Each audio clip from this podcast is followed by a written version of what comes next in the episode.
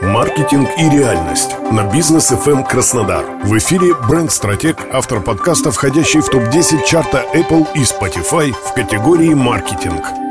Коллеги, приветствую! В эфире Александр Деченко, бренд-стратег и автор подкаста «Маркетинг реальность». И мы с вами сегодня обсудим самое громкое событие – это закрытие Инстаграма на территории России. Что теперь делать? Куда идти бизнесу? Куда идти блогерам и лидерам мнений? Ну, давайте размышлять. А, ну, во-первых, для всех тех, кто думает, что Инстаграм все еще продолжит работать во славу вашего бизнеса, здесь, наверное, я вас немножечко огорчу. Давайте смотреть на все реалистично. Да, существуют VPN-сервисы, и да, какое-то число пользователей по-прежнему будет заходить в Инстаграм и сидеть там, а, наблюдать за блогерами, за различными лидерами мнений и бизнесами. Но рассчитывать на них не стоит, если вы ведете именно Инстаграм в коммерческих целях. Поэтому нужно подумать об импортозамещении. В первую очередь думаем о переезде во ВКонтакте и в Одноклассники. Это наши отечественные социальные сети, которые уже долгие годы работают, работают стабильно, закрываться не станут. И более того, некоторые из них, а в частности ВКонтакте, добавили сейчас очень много полезных инструментов для бизнеса. За этот месяц ВКонтакте отменил налог на прибыль с некоторых донатных систем. Теперь донаты во ВКонтакте работают со стопроцентной отдачей на пользователей. Теперь заработок с блогов, заработок с других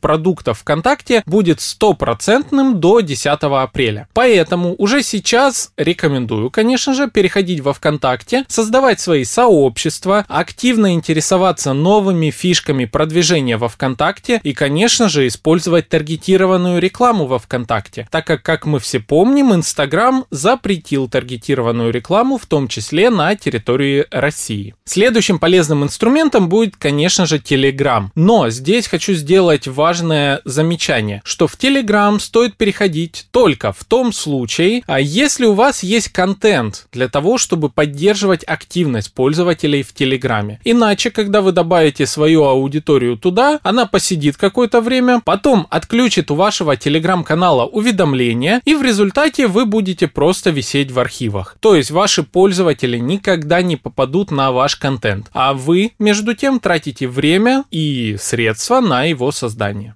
Поэтому, если вы занимаетесь контент-маркетингом, в этом случае можете заводить телеграм-канал. В других случаях не рекомендую. Еще одной хорошей платформой для контент-маркетинга и для посевов может быть старый добрый Яндекс.Кью и Яндекс Бизнес. Вообще инфраструктура Яндекса сейчас станет практически монополистом на рынке, поэтому стоит, конечно же, туда идти. Яндекс Бизнес дает возможность нам сейчас импортировать данные из нашего Инстаграм аккаунта и создать такую такую Яндекс Инстаграм страничку, на которую можно потом запускать трафик. А Яндекс Кью как был, так и остается той платформой, на которой можно делать интересные, полезные статьи, которые будут индексироваться в поиске. А SEO-индексация это очень важная часть всех наших современных воронок продаж. И последнее интересное нововведение это новая социальная сеть, деловая социальная сеть TenChat, которая появилась буквально недавно и которая полностью размещена на территории России. О социальной сети Тенчат мы поговорим в следующем выпуске. Ну а с вами был Александр Деченко, автор подкаста «Маркетинг и реальность».